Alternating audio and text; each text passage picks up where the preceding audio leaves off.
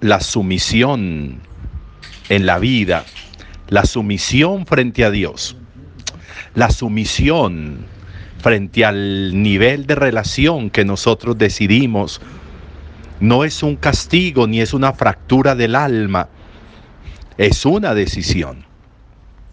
Y no es perder la libertad, es poder ejercerla. La sumisión, el sométanse, de Pablo a los Efesios, de alguna manera está supeditado a nuestros argumentos, a nuestras motivaciones para nuestras decisiones. Muchas veces nuestras decisiones son para llevar la contraria. Muchas veces nuestras decisiones son para ir en contravía. Y cuando nos encontramos con la realidad pretendemos echar para atrás y ya no es posible, porque en calenturas tomamos decisiones que después terminaron desvirtuando nuestra existencia, nuestros caminos, nuestros sueños. Por eso es muy importante en el hoy de nuestra vida, en el de aquí para allá, en el de aquí para hacia de aquí hacia adelante, que nosotros seamos capaces de entender que las decisiones para que valgan la pena tendrán que ser siempre motivadas. No se puede tomar una decisión sin motivación. No se puede tomar una decisión sin argumentos. No se puede tomar una decisión sin la razón por la cual se toma. Somos serios y tenemos que ser serios en la vida. Tenemos que ser serios y responsables con nuestro ser, con nuestra vida, con la relación con Dios, con nuestro corazón, con nuestra alma, en las relaciones con el otro. Por más que queramos, que queramos negarlo, estamos sometidos.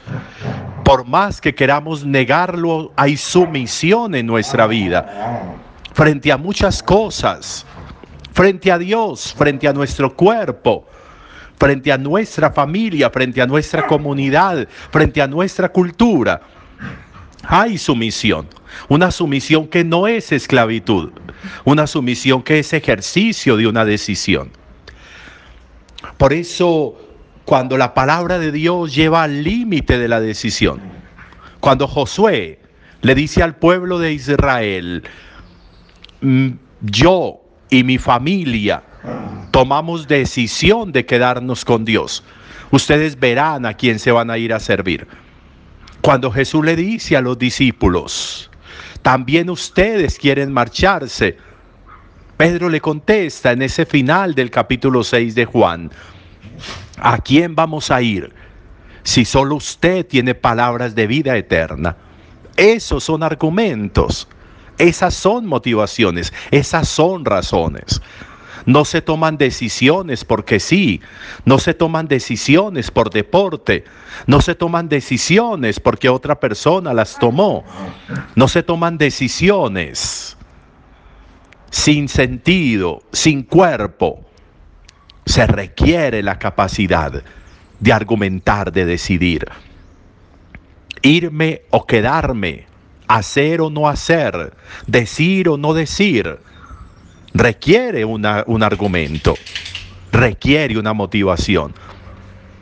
Tantas veces nos quedamos dando vueltas y no tomamos una decisión.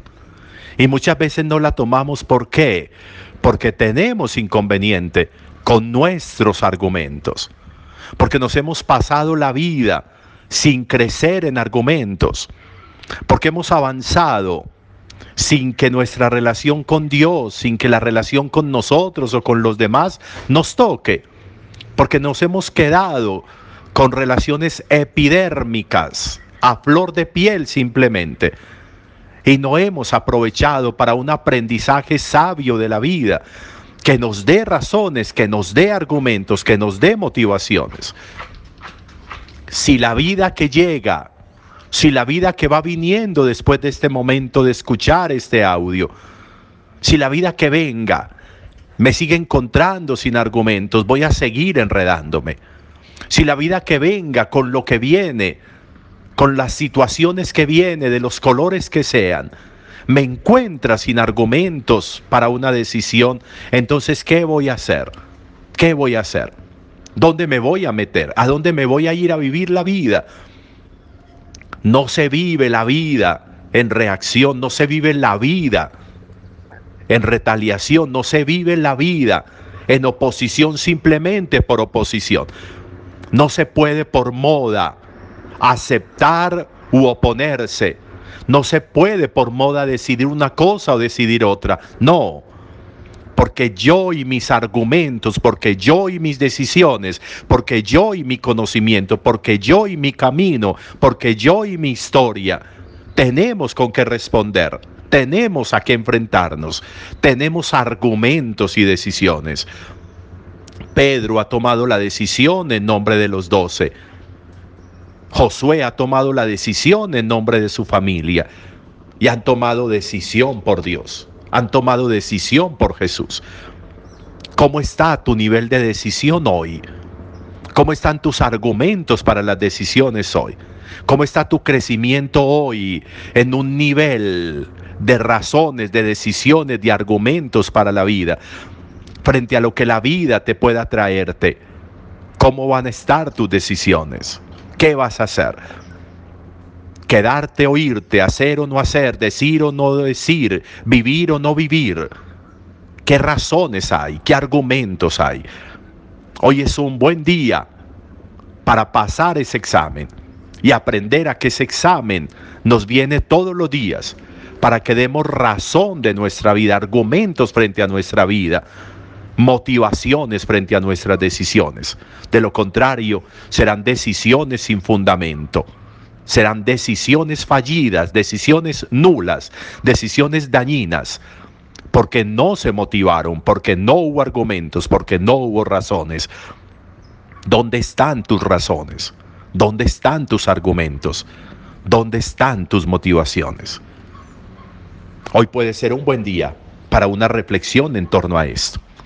Al mediodía, si Dios quiere, nos encontramos para que celebremos la Eucaristía. Un buen día para todos.